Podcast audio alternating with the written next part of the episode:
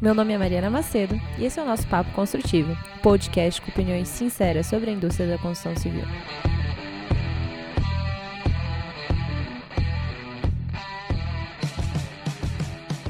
E aí, galera, mais um dia, mais um episódio. Hoje eu estou aqui com uma pessoa que me inspira sempre. Eu acompanho todos os conteúdos dela e eu não podia deixar de trazê-la aqui. Isa, por favor, se apresenta um pouquinho para o pessoal, porque eu acho que em palavras não conseguiria transmitir tão bem tudo que você faz. Queria que você pudesse ver que eu tô toda sem graça, com um sorrisão na cara. Obrigada, Flor. Obrigada pelo convite. É um prazer estar aqui com você. É, eu trabalho com previsão de tendências, né? São quase 10 anos que eu uh, comecei essa loucura que é se interessar pelo comportamento humano e analisar de um ponto de vista sociocultural e macro por que, que a gente deseja as coisas que a gente deseja e como que a gente pode juntos construir futuros mais desejáveis, vamos dizer assim, né? Esse é meio que o foco do meu trabalho. Eu tenho uma agência de tendências aqui baseada em São Paulo, que chama Deson, e estamos com vários conteúdos aí no meu Instagram para que a gente começou a fazer durante a pandemia, que é primeira vez que a gente está dividindo esse conteúdo, então quem quiser aprender um pouco mais e ver um pouco mais do nosso ponto de vista é @isa_deson. E vocês estão agora com uma série de palestras acontecendo, né? Um circuito que você vai fazer meio que partindo dessas, desses conteúdos, né? Eu adoro que ela tá super antenada porque a gente lançou discretamente. A gente vai fazer o lançamento oficial semana que vem, então, de, em primeira mão, sim.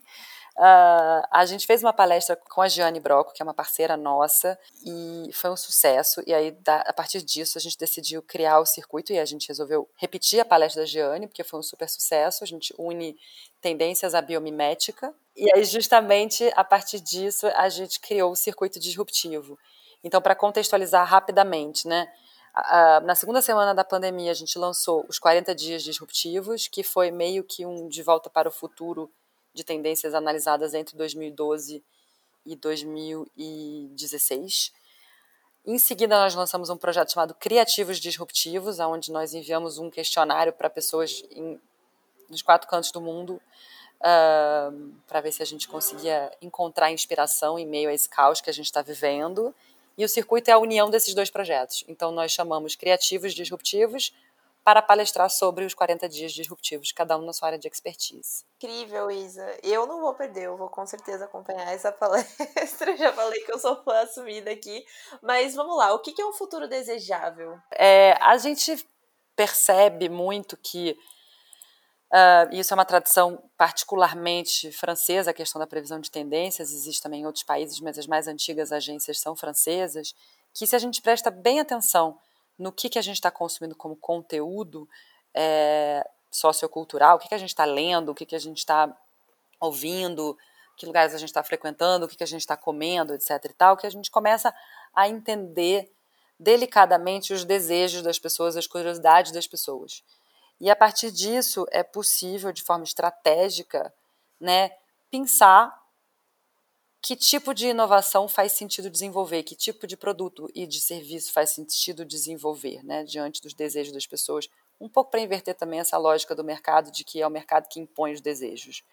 E aí, a partir disso, a gente começa a pintar, vamos dizer assim, o quadro de como que a gente pode responder a esses desejos? Quais são os produtos, os serviços, as comunicações, enfim, os comportamentos que vão nos inspirar um, a construir através, obviamente, nossa sociedade de, de consumo e tudo mais, um amanhã que seja mais próximo dos nossos desejos e que seja sempre numa, num tom, vamos dizer assim, otimista, porque quem trabalha com tendência precisa sempre ver, eu brinco, né, sempre ver a luz no fim do túnel para poder chegar lá. E o futuro ele é construído no dia a dia, né? As pessoas estão começando a se interessar muito pelo assunto agora na pandemia, mas um, é, é, realmente entender que hoje é o momento que a gente constrói amanhã e que esse olhar prospectivo permite com que a gente trace caminhos mais interessantes e mais estratégicos. É porque tem vários futuros, né? Quando você vai fazer esse tipo de olhar, esse tipo de análise, você não olha para um cenário somente, né? Você analisa vários possíveis. E como que funciona isso nesse universo que você trabalha? Então, a gente mapeia, eu, eu aprendi, e, e, a minha grande escola de tendências foi a Peclers, que é uma agência da, do grupo WPP, uh, que é tida como a mais antiga agência de tendências do mundo, que foi fundada em 1970, e eu tô com eles a, a, eu fiquei trabalhando com eles durante nove anos, né, então realmente fui formada lá, e eu aprendi a, a organizar um pouco esse conteúdo que é pesquisado em cima de alguns pilares que são fundamentais ao consumo. Então, no nosso caso, a gente presta atenção em tecnociências, da mesma forma que a gente presta atenção na questão do hedonismo e do bem-estar.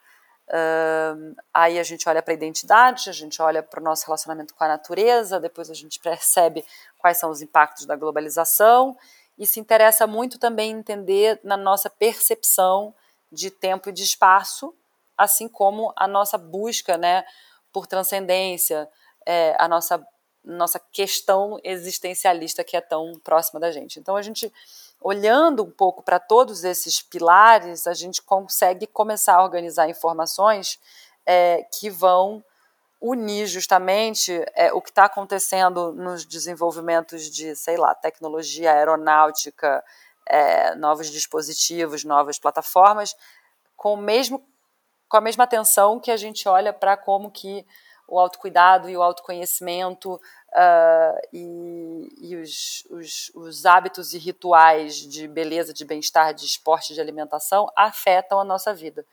Né? E aí a gente vai costurando esses universos que podem parecer distantes se a gente olha né, de longe.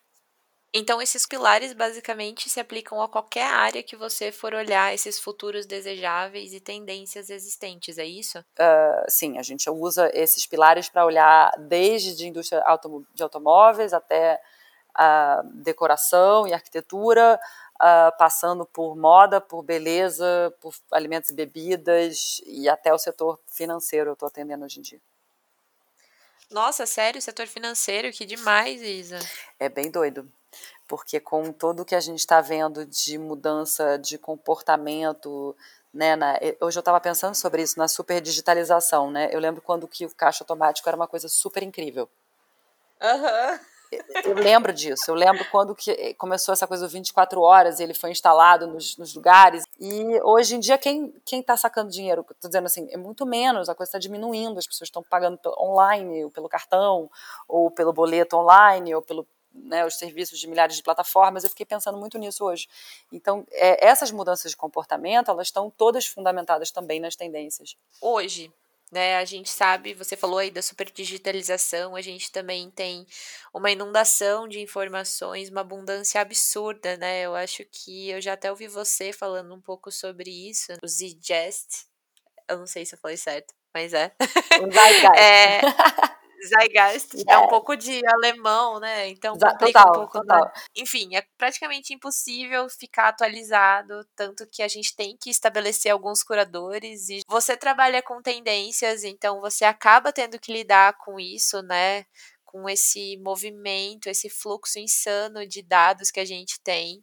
Como que a gente faz para não enlouquecer mas ao mesmo tempo compreender essas movimentações de mercado e sociedade. A gente tem que ficar ali consumindo notícia, é uma coisa que você faz enlouquecidamente, ou você tem um fluxo de trabalho otimizado para não enlouquecer e realmente conseguir consumir tudo o que precisa ser consumido. Como que você lida com isso? Bom, eu tenho DDA e eu sempre usei isso ao meu benefício. Então, eu tenho uma capacidade de absorver informação de várias fontes ao mesmo tempo, desde criança. É, o que é, é, enlouquecedor por si só, mas uh, vem muito a calhar na área de pesquisa. Uh, então, eu, tenho, eu, eu, brinco que é um dos meus superpoderes, mas foi uma chefe minha no mundo das pesquisas que disse isso para mim. Ela falou: Eu contratei porque você tem DDA. Eu, oi? então. É, isso eu, eu não incentivo ninguém, mas enfim, é, é, é real e existe.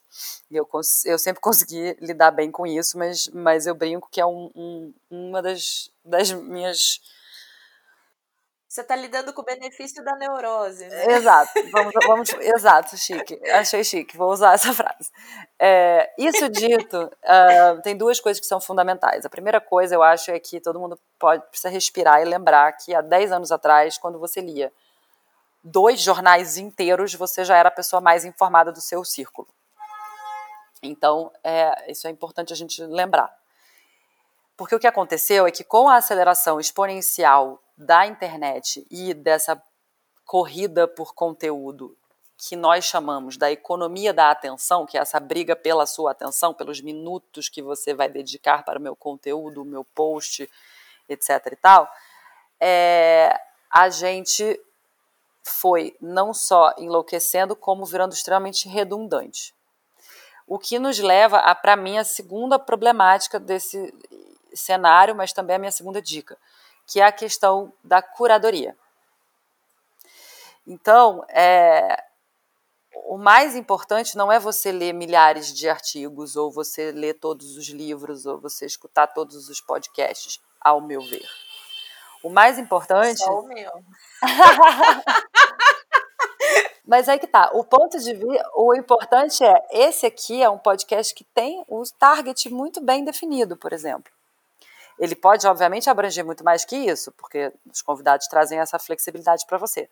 Mas o, se a gente tentar atender e focar em todo mundo, a gente vai sempre errar. Né? Essa é a grande regra do, do, da segmentação de mercado, vamos dizer assim. Então, é, a gente tem que ser, fazer essa mesma curadoria que a gente faz quando a gente trabalha com uma marca e a gente quer vender um produto ou um serviço para nós mesmos. Então, o que, que faz sentido você seguir? O que, que faz sentido você ler? É, eu, eu, eu, brinco muito, eu tenho alguns amigos que eles têm que terminar o livro, sabe? Eu, eu não acho que a gente tem que terminar o livro, a gente tem que desenvolver sensibilidade também para ver o que, que faz sentido a gente ler e o que, que não faz. É, e, e sempre lembrar de ler coisas com as quais a gente não concorda. Que o grande problema dessa loucura da, da infobesidade, que a gente fala muito, né, no, o povo das tendências adora umas palavras inventadas, então tem infobesidade, também temos a inf, infotox, infotoxic, como é que é? É, Infotoxicação. Obrigada, isso. E é, então tem, tem esses, esses termos aí, porque assim, primeiro que a gente está vivendo, e eu estou muito feliz que saiu um, um documentário na Netflix sobre isso, porque eu estou há muito Ai, tempo falando sobre isso, mas assim, então a gente vive dentro do que é, a gente chama nas tendências, desde 2015 eu estou avisando, das bolhas de é, influência social. Então você fica preso numa, né, numa cacofonia, numa num, um discurso, num discurso único. Né? único. Então é muito importante sair da sua zona de conforto e ler coisas divergentes, que o que as pessoas tinham de vantagem quando elas tinham dois jornais para ler, é que elas liam todos, ou lia um inteiro, pelo menos. Então, é, e é para a gente ter a arte de dialogar, faz parte da gente né, ouvir e dizer coisas que as pessoas não necessariamente concordam e a gente aprender a ter tolerância suficiente para que isso abasteça um discurso e um pensamento crítico saudável, né? Então, então eu acho que assim, edição e, e, e, conseguir combater essa FOMO, né, esse fear of missing out, essa ideia de que você vai perder algum conteúdo no meio do caminho, é, é essencial. Não, essa parte de curadoria ela é super importante, super relevante, né? Mas os algoritmos eles acabam trabalhando contra a gente. Até o documentário fala muito bem sobre isso, muito melhor do que a gente pode explicar aqui, porque uma vez que você tem alguns rótulos ali, por mais que você comece a seguir algumas pessoas, o algoritmo ele já está trabalhando contra você, né?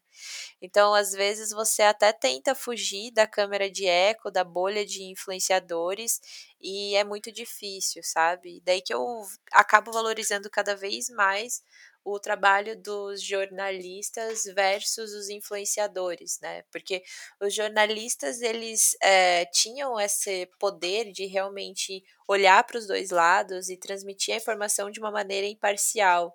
Hoje nesse mundo de influência que a gente vive, é, não tem mais essa busca pela imparcialidade, né?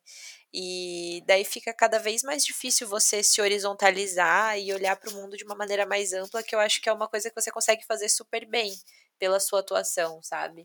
Então é por isso que eu te tenho assim como uma das minhas curadoras, porque você consegue tocar em muitas coisas que pessoalmente eu não consigo atingir, sabe?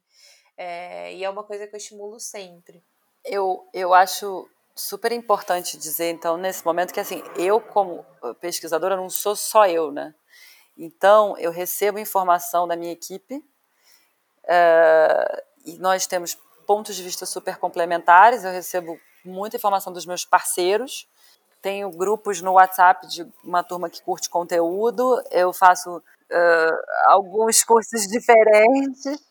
Então, assim, é muito ligado né, a, a, a quem você também vai cultivando.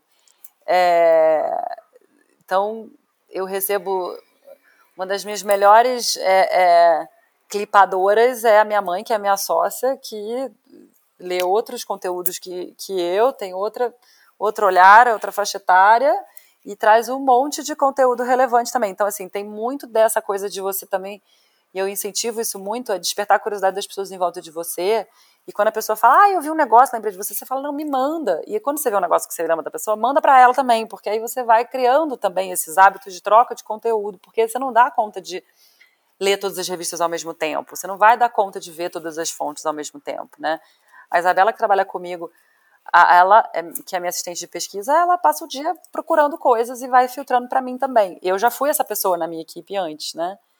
É, então eu já fui essa pessoa que buscava muita informação e dava para os meus, os meus superiores filtrarem e participar dessa filtragem. Então esse trabalho é contínuo e aí você vai chegando no lugar. Eu lembro que quando eu comecei a fazer pesquisa, eu olhava para minha mentora lá na França e falava: gente, ela consegue passar uma revista e pincelar cinco coisas incríveis. Eu demorei para chegar nesse lugar sabe? Eu, eu ficava querendo ler tudo e eu achava tudo interessante, e aí eu. Então, é, é, é um pouco. É falar, como é que funciona agora esse processo de filtragem? Porque você contou como é que você faz para coletar essas informações, né? Você tem uma rede de suporte de pessoas e metodologias aí que você desenvolveu, seja conversando com grupos ou tendo a sua mãe, a sua assistente, por aí vai. É, mas como que você desenvolveu esse olhar mais filtrado? Como que você desenvolve essa capacidade de filtragem? Hábito.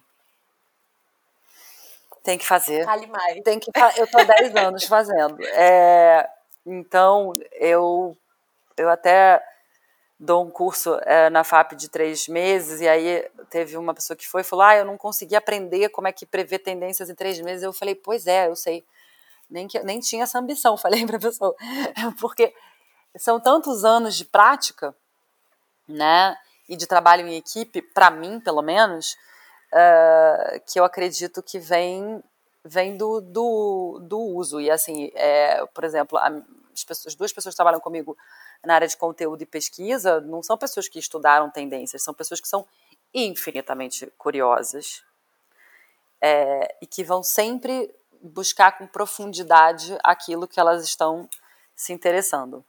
Né? Então, isso é muito, muito importante e isso a gente não tem como ensinar, isso tem que vir muito da pessoa, em primeiro lugar. Né? Essa curiosidade insaciável, você tem isso, por exemplo, né? Você acha que para sua parte de filtragem, uma coisa que é importante é você ter algumas referências mais atemporais, assim, mais fora daquela inundação de informação, de novidade, novidade, novidade, você tem algumas âncoras assim que você compara sempre, porque, enfim, a gente tem que ter isso, né? Eu acho, mas eu não sei se isso faz uma diferença na hora do filtro.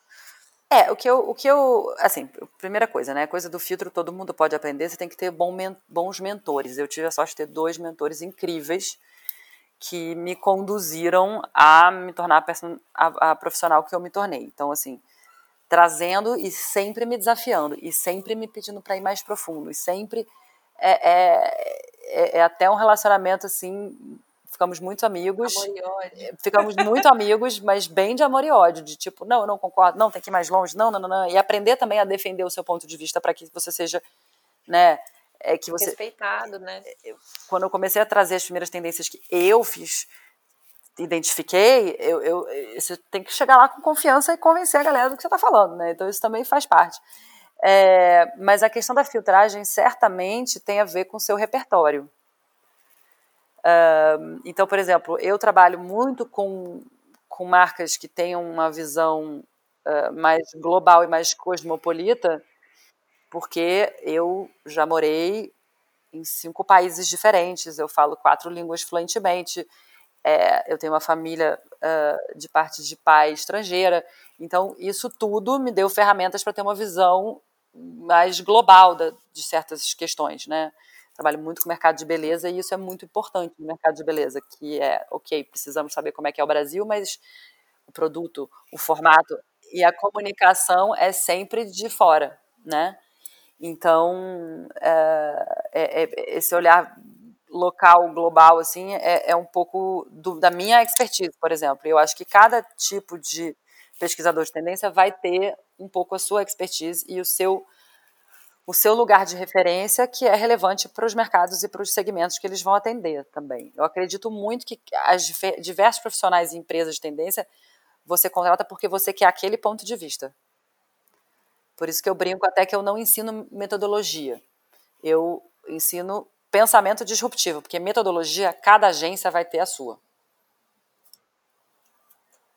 E traz um pensamento disruptivo, então, para a indústria da construção e habitação no Brasil. Qual que é um pensamento disruptivo para esse pessoal?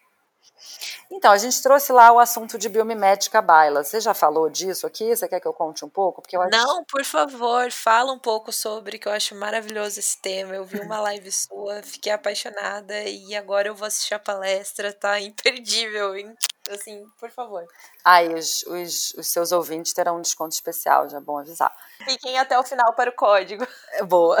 É, então, o que, que acontece? Há alguns anos já, a biomimética é tida como um dos grandes vetores de inovação da nossa era. É, da nossa geração. Isso, quem falou não fui eu, foi a Harvard Business Review, foi o MIT, foi essa galera bem, né, uh, uh, já bem, bem mais conceituada do que eu a nível global. Então, nos anos 80, a, uma americana chamada Janine Benius começou a falar sobre biomimética, fundou o Instituto de Biomimética, escreveu um livro sobre o assunto, e que é eh, justamente um, um, uma área de estudo que olha para a natureza e aprende dos processos da natureza para inovar, para uh, desenvolver outras metodologias, outros processos, etc. E tal. Uh, quem fala disso com perfeição é a Gianni Broco, que é a minha parceira nesse assunto. A gente uh, se conheceu já palestrando sobre é, como que a biomimética vem se manifestando nas tendências e o que, que é a biomimética e como que você pode aplicar isso. E eu acho que tem absolutamente tudo a ver com o futuro do morar, né? E como que a gente vai, uh, e o futuro do, da construção civil e tudo isso, né? Como que a gente vai construir uh, as casas de amanhã. E eu acho que está bem claro, principalmente na pandemia, que esse processo de viver que nem pombo não está mais tão atraente como já foi, né? Essa coisa do prédio, um em cima do outro, um do lado do outro. Eu falei com três pessoas hoje, as três pessoas estão com obra no andar de cima. A gente é, sofre porque não entra luz natural, e aí tem que tomar vitamina D em cápsula, aí tem, enfim, assim vai. Né? É, então, um, o que, que é a biomimética? É você imitar os processos da natureza. Isso leva a áreas de inovação também conhecidas como a bioengenharia, que é você entender os processos, né, e repetir esses processos. Isso leva a questões de bioinspiração, que é você repetir estéticas naturais e assim por diante. Então, exemplos práticos. Uh, baseado muito nas construções de alguns animais, tipo cupins e, e uh, formigas, por exemplo. Tem, tem vários inovações, até super low-tech, porque tem as super high-tech e tem as super low-tech. Vou dar dois exemplos, um high-tech e um low-tech. É, um low-tech que é inspirado justamente nos cupins, que são uns tijolos que eu vi que foram fabricados na África, que permitem com que exista um sistema de ar-condicionado natural, porque eles são perfurados e eles absorvem a umidade, quando o ar passa neles, o, o espaço interior do interno fica mais resfriado.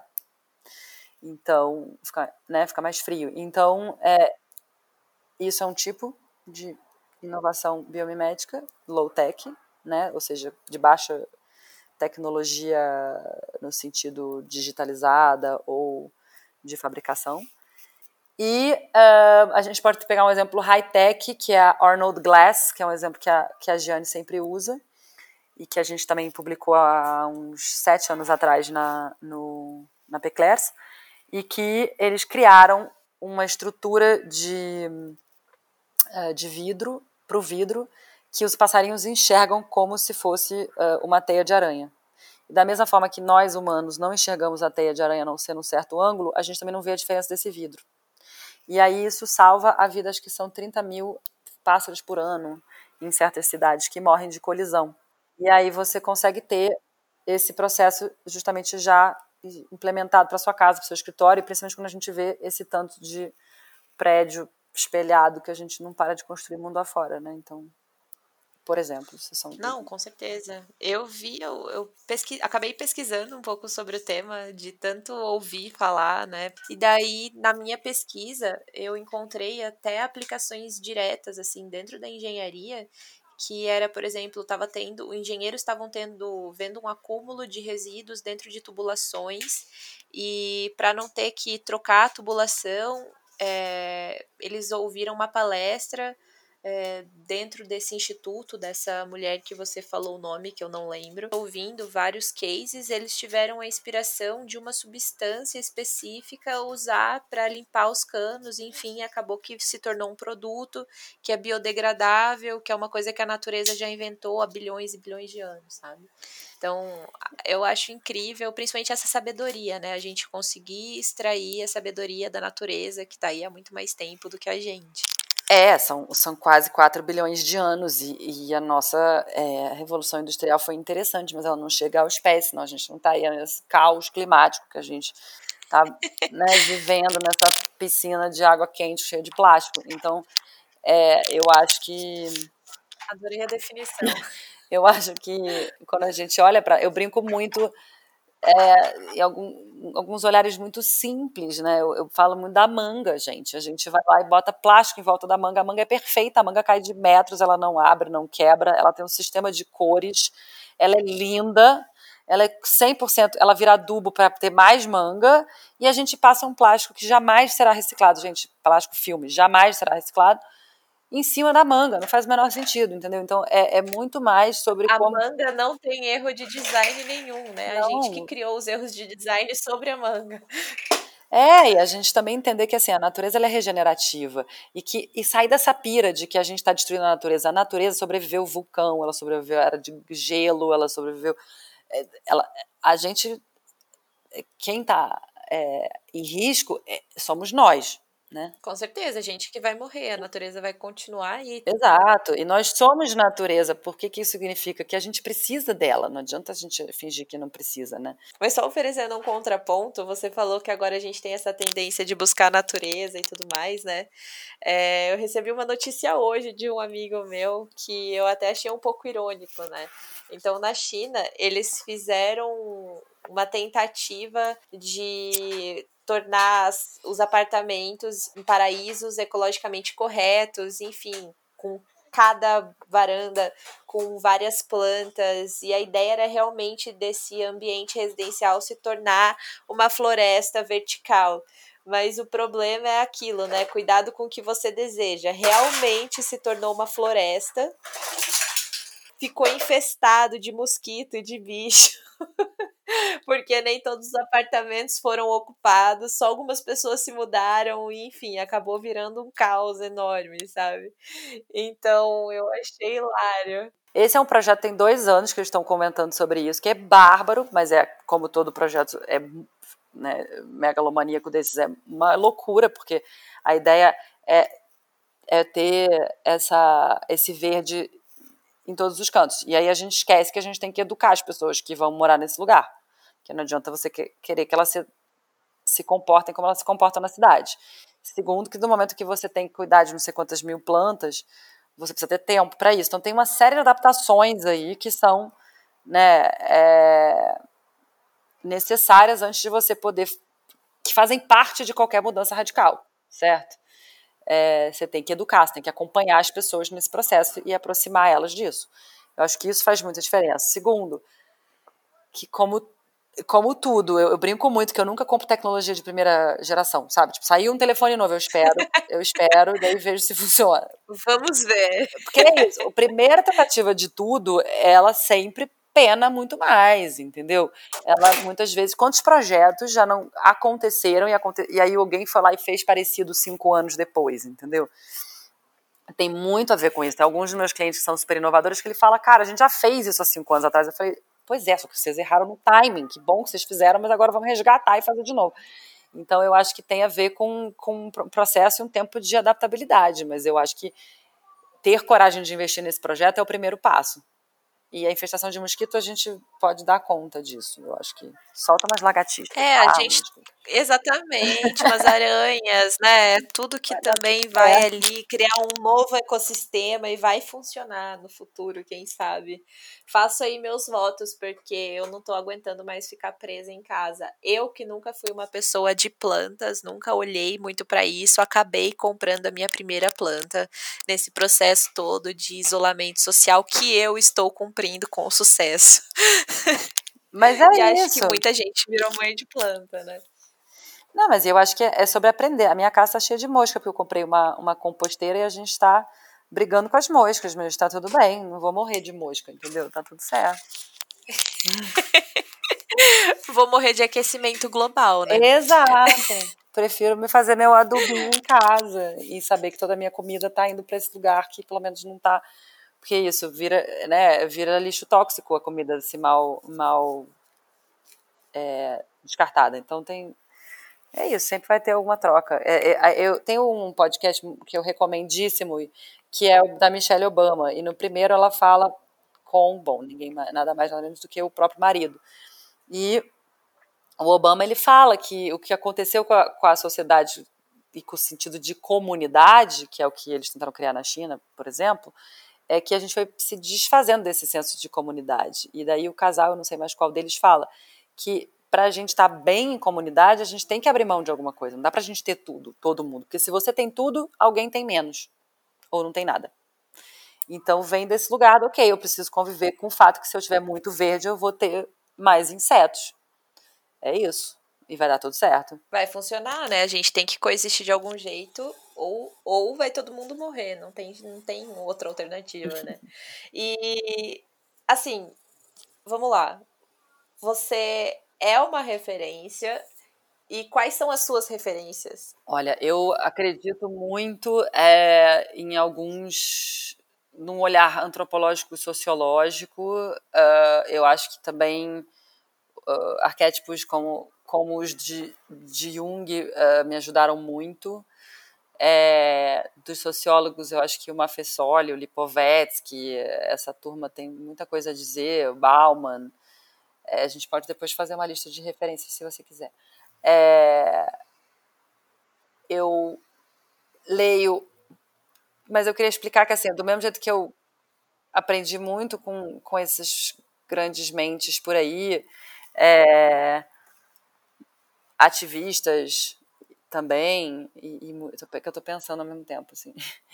É, é, então, diversas referências que sejam, né, até a Lila Schwartz, eu acho que está arrasando, dizendo coisas muito interessantes, não tem um pouco de teve um pouco de política de cancelamento em cima dela, mas acho que ela anda falando muitas coisas. No Brasil é obrigatório ler, escutar em todas as situações possíveis o Ailton Krenak, é, eu acompanho muito alguns artistas é, até hoje e eu acho que pessoas como é, desde Yoko Ono a Verena Smith estão aí trazendo muita muita inspiração para gente até hoje nesse momento. Uh, então mas eu também recomendo por exemplo uh, em ler conteúdos completamente distantes daquilo que você lê. Esse é o exercício mais importante sabe?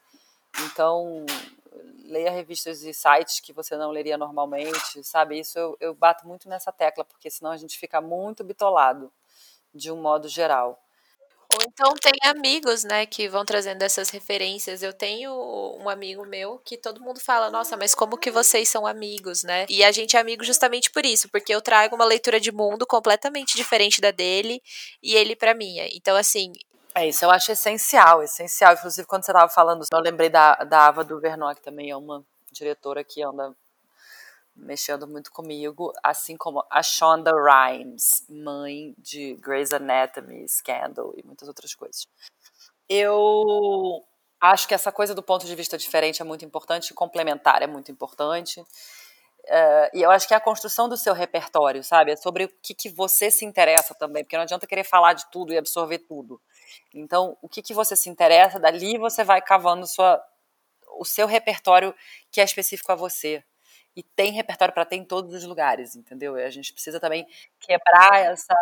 Eu diria que a gente tem que quebrar um pouco esse mito de que é, é um tipo de educação, é um tipo de acesso à informação, né? E, que, que vai fazer com que você tenha sucesso. Eu acho que é todo mundo vai ter o que dizer e o que, e o que inspirar se partir de um ponto de vista criativo que seja é, autoral, que seja, né, que tenha, você tenha propriedade e que você e, e que você vá, vá fundo nesse assunto. O que, que você me E que livro que você me daria de presente? Essa é uma curiosidade que eu fiquei agora, porque a gente é super complementar, né? Então, que livro que você me daria hoje? Hum. Tô pensando, peraí, o que, que eu te daria hoje que você ia gostar? Ah, bom, provavelmente eu te daria é, Como Educar Crianças Feministas, da Chimamanda Adichie. É, acho que seria um livro que eu te daria, porque eu acho que a forma que ela propõe em 10 questões uh, ali muito pontuais de, de repensar a criação das crianças é uma maneira da gente repensar o futuro por completo, que é partindo de uma perspectiva mais complementar entre o papel uh, dos pais e dos atores femininos e masculinos da vida das crianças, e que eu acho que é isso que redefine o momento uh, que a gente está vivendo, que é a gente sair desse ego trip que a gente teve uh, desde a principalmente desde a última revolução penúltima revolução industrial, se a gente considerar que a revolução digital é a quarta, como alguns estudiosos uh, afirmam, e que a gente conseguisse entrar num, numa ótica do que já vem previsto por futuristas, aí a galera que está olhando 30 anos para frente, que não sou eu, mas pessoas como Daniela Kleiman e Mariana Fonseca, que aliás são duas grandes referências minhas amigas e parceiras também, é, que já falam de que a gente está entrando na era do feminino, ou seja, na era em que valores femininos serão valorizados, né? Desculpa, na era em que qualidades femininas, femininas serão mais valorizadas do que menosprezadas como foi até então, devido a uma estrutura liderada por uma visão patriarcal e masculina, né? E que agora a gente vê o quanto que a gente precisa de dessas qualidades. E aí eu falo qualidades femininas porque elas existem nos homens e nas mulheres. Então, da gente entender que a gente vai ter que investir numa cidade que cuida, numa sociedade que cuida mais um do outro. É, até, até interessante falar que todo mundo tem o lado masculino e o lado feminino, porque quando você fala, ah, vai ser a era do feminino, as pessoas já vão olhar meio torto, né? Mas os prenúncios de que a gente está caminhando justamente para isso é essa conversa que a gente já ouve há muito tempo esse ruído sobre colaboração, né? Isso é muito parte muito mais do feminino, do lado feminino das pessoas, é, uhum. nutrir, cuidar, que é isso que a gente está falando do meio ambiente. Então são qualidades do feminino, do lado feminino e não necessariamente do feminino enquanto mulheres, né? Porque tem mulheres que têm um lado masculino muito maior do que alguns alguns homens que eu conheço. Então, é muito interessante esse debate. Primeiro que é, é, é, a gente tem que entender que nós somos feitos de partes femininas e masculinas, todos nós. E isso entra muito na história dos arquétipos. Quando a gente começa a entender um pouco mais dos arquétipos que compõem as nossas personalidades, né? É por isso que o Jung conecta, voltamos ali. A gente olha mais para o fato que essas qualidades existem, que tem algumas que são com propensões mais masculinas, mais femininas e que organizam entre o nutrir e o agir, né? O criar e o agir, que, e o expandir, exato. Então, é, a gente quando a gente fala da era do feminino, a última coisa que eu quero é que vire uma, a era do femismo, porque a ideia não é colocar o feminismo no lugar do machismo, né? É, ou seja, colocar uma dominância de mulheres. Isso, acho que nenhuma mulher nem quer isso. O que a mulher quer mesmo é dividir responsabilidade. Então, o que, o que a mulher deseja mesmo. Para é... isso, o homem precisa ter responsabilidade. Se você coloca o feminismo, daí você dá espaço para os homens não assumirem responsabilidade alguma, né? Não, Deus, não é, não é, na, não é sobre isso, exatamente. Então, a ideia é que se a gente é, né, vamos olhar assim para o matriarcado, qual é a diferença? A, a, mãe se apoia na avó, que se apoia na tia, que se apoia na fulana, e todo mundo ajuda aquela casa a funcionar. Você deixa a sua criança com outra mulher enquanto você tem que ir lá resolver um negócio. Aquela mulher ela bota água no feijão para sua criança, porque ela nunca vai deixar a sua criança sem feijão. E toda essa lógica que vem do cuidar, né?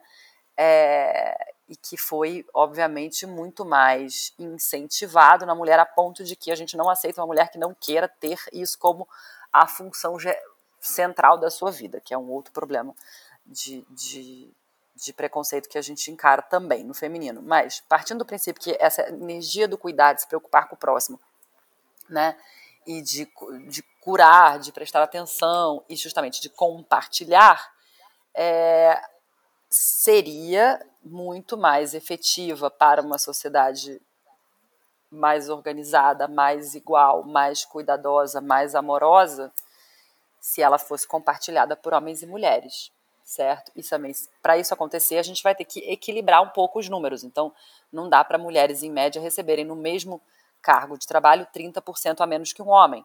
Não dá para a gente ter o índice de mulheres formadas, especializadas e desempregadas ou subempregadas que a gente tem hoje em dia, o número de mulheres em cargos de liderança, enfim, tem um monte de coisa aí para a gente equilibrar para que isso seja uma realidade que há benefício dos homens e das mulheres não é uma não é uma soma zero, né? Não é porque uma pessoa vai ganhar mais direitos que a outra pede, por aí vai, mas é uma longa discussão realmente.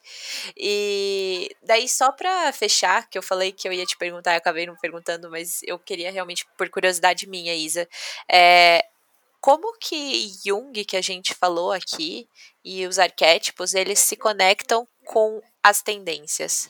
Eles servem como âncoras daquilo que você falou lá no início âncoras que são universais, elas são sem gênero, elas são.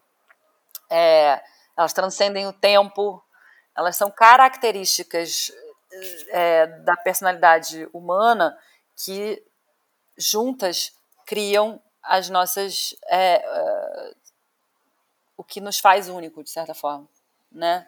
Definem. Então, isso é uma, um lugar que a gente sempre volta uh, quando a gente está procurando essa referência que você até tinha falado disso, essas âncoras, né? Na hora de olhar para os perfis que a gente quer desenhar, porque não adianta você falar de tendências, depois você precisa desenhar essa tendência para o perfil que você quer atingir, né?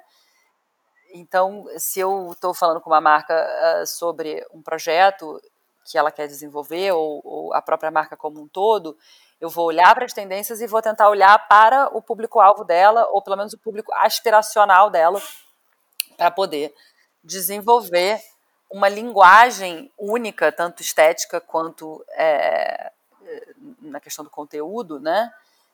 Uh, que seja coerente e unificada. E aí eu volto para Jung para achar as minhas âncoras em cima desse desenho é, de público-alvo. E Isa, para fechar agora, que conselho você daria para profissionais em geral que estão aí no começo da carreira, ou procurando uma mudança, ou para você mesma quando você esteve nesses momentos da sua vida? Olha, é, eu, eu acredito muito um, em você buscar agir uh, e se informar com coisas que para você estão sempre é, te desafiando a forma com a qual você vê o mundo. A gente fica muito confortável, a gente não faz mais perguntas, a gente não faz. É, é tão importante a gente manter esse espírito criativo e esse espírito é, de, de desafio E o desafio para um não é o desafio do outro, né? Tem gente que uma coisa menor é um grande desafio, tem gente que uma coisa enorme não é um grande desafio, não é um julgamento isso. Mas a gente se propor sempre a se desafiar, sempre a se questionar e sempre a tentar é, chegar mais perto de assuntos e de áreas ou de experiências profissionais que sejam mais e mais conectadas com a sua essência, mais e mais conectadas com o mundo que você quer construir, vai dar mais energia para ir trabalhar de manhã. É, tem uma, uma coisa que ficou comigo que a e aí eu falo para você para a gente estar tá aqui fazendo esse podcast a três que eu estou adorando, é, que é a, Sheryl Sandberg, que é a CEO do Facebook, diz no livro dela, que é um super livro, também te daria esse livro, muito bom, é, o Lean In, que ela fala assim, é, que acho que vale para tudo, mas ela fala especificamente em relação à maternidade, ela fala assim, uh, tem um, uma, um, emprego que você goste muito, porque para você voltar a trabalhar depois que você teve filho é a coisa mais difícil do mundo. E eu acho que isso tem que valer sempre na vida da gente, sabe? A gente tem que, quando possível, buscar fazer alguma coisa ou estar perto de alguma coisa que nos anime muito, para que a gente faça essas oito horas, seis horas, dez horas de, de, do dia de trabalho valer alguma coisa. Né? E a gente consiga entregar um pouco da, da nossa alma ali para que a gente veja o trabalho como algo que promove mudança na sociedade, não só é, uma obrigação que a gente tem. Porque uma obrigação a gente sabe que é, todo mundo né, precisa pagar a conta de luz. É, mas que a gente consiga motivar. E aí, quando você vê, eu lembro que me contaram, fiz um projeto para a Disney uns anos atrás, e aí o cara contou para mim, ele falou, sabe qual é a diferença da Disney? Como todos os outros lugares, eles têm um índice super bom de felicidade lá, medido pelo RH. Porque até a pessoa que está é, se ocupando de, de, arrumar o parque antes dele abrir, que seja o Gari, que seja é, a turma toda, eles falam que quando você pergunta para ele o que, que ele está fazendo, ele está varrendo, ele está arrumando, ele fala estou construindo sonhos. E é óbvio que não é tão não é tão poético quanto parece, mas eu acho que se a gente consegue passar essa mensagem de que todas as partes são importantes, né? Eu sempre agradeço muito quando eu vejo um Gari na rua, muito, muito, muito. Porque sem ele a nossa vida ia ser um inferno. Então a gente valorizar cada pecinha do, do, do quebra-cabeça e aprender a dar mais valor para o nosso tempo e para o tempo que a gente investe no trabalho que leva tanto do nosso dia. Eu queria complementar duas coisas sobre isso. A primeira é sobre a Disney. Tem até um caso na justiça, que se, se der um Google aí, é, entraram para realmente saber se a Disney poderia se dizer o lugar mais feliz do mundo. E era um court case mesmo, aberto nos Estados Unidos. E a Disney, obviamente, elencou todos os elementos que eles controlam para garantir a felicidade de exatamente todas as pessoas. Do funcionário, do mais operacional possível, até o mais alto executivo, eles trabalham exatamente tudo, cor, cheiro, para realmente trazer essa experiência. Então, acho a Disney um case incrível sobre isso. Mas, continuando nesse gancho que você falou dos garis e de realmente a pessoa tá fazendo construindo um sonho, eu vi um vídeo surreal essa semana que me impactou muito, que é de uma diarista que fala dois idiomas e ela faz diária e ela falou que a partir do momento que a pessoa ela não tem tempo, não tem habilidade ou não tem desejo de realizar aquele serviço, a pessoa que presta serviço doméstico, ela é um prestador de serviço como qualquer publicitário, como qualquer engenheiro, como qualquer arquiteto. Então, não tem por que as pessoas estabelecerem esse tipo de critério e discriminação sobre esse tipo de prestador de serviço. E eu posso dizer que esse vídeo me tocou especialmente é, nesse momento de quarentena, porque você começa a valorizar os serviços invisíveis, né, ah, de mulheres e de profissionais como esses que realmente permitem que outras pessoas executem os seus ofícios aí com toda a devoção que elas têm, né? Porque às vezes meu coração não está em cuidar da casa, mas está em exercer alguma tarefa mais ou menos complexa. Então, eu achei incrível a mensagem que ela passou e eu só queria compartilhar aqui porque eu achei que foi muito relevante assim isso. E aproveitar e te agradecer pelo bate-papo incrível de sempre. Isa, você me inspira muito, os seus posts são incríveis, o seu conteúdo é maravilhoso e eu queria pedir para todo mundo acompanhar o trabalho que a Isa desenvolve. É, no Instagram ela está postando muita coisa Ela não postava, mas ela começou a postar e tá maravilhoso. Então, muito obrigada. E também, né, Isa, participar dessa, desse circuito de palestras que a Isa montou. Então, se você puder falar mais um pouquinho para quem tiver interesse, Isa. Então, a gente convidou uh, cinco criativas do projeto Criativos Disruptivos, que está no meu feed e nos meus destaques, uh, com que cada um vai abordar três tendências dos 40 dias disruptivos que eles estão escolhendo, é tudo super um, colaborativo. A gente vai lançar uma por mês, a primeira é na semana que vem, quinta-feira, que eu já esqueci que dia que é, dia 24, às 7h30 da noite, com a Giane Broco, que é uma especialista em biomimética, uh, pioneira aqui no Brasil desse assunto, super parceira. E uh, eu, a gente ainda não divulgou os próximos nomes, mas eu posso dizer que a gente vai falar sobre inovação social e solidariedade, a gente vai falar sobre artivismo, arte, militância e processo criativo. A gente vai discutir um pouco de bem-estar e o futuro da indulgência, Uh, e também vamos falar um pouquinho sobre geração Z. Por enquanto, esses são os assuntos, e se rolar, a gente vai continuar fazendo, porque a gente tem mais de 30 criativos já no projeto uh, publicados. Então, a, gente, a ideia é. Então, a gente vai lançar o primeiro agora, e o Papo Construtivo está com um desconto, então quem se interessar, olha na página da Mari, que ela vai divulgar isso tudo depois. E, e espero vê-los lá. Mari, muito, muito obrigada pelo convite. É sempre muito gostoso conversar com você. Suas perguntas são sempre ótimas. E se cuida e quem puder, fique em casa. Um beijo. Um beijo, obrigada.